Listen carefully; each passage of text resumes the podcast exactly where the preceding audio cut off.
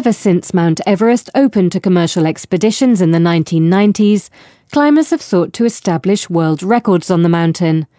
The youngest person to reach the summit was a 13 year old from the United States. The oldest climber was 80.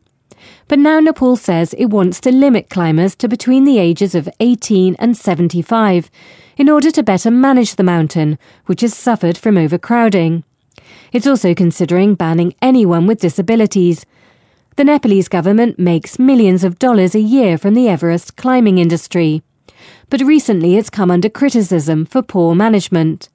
In 2014, the mountain was closed after 16 Sherpas died in an accident. And this year, the climbing season was also called off after a massive earthquake triggered an avalanche that killed 18 people.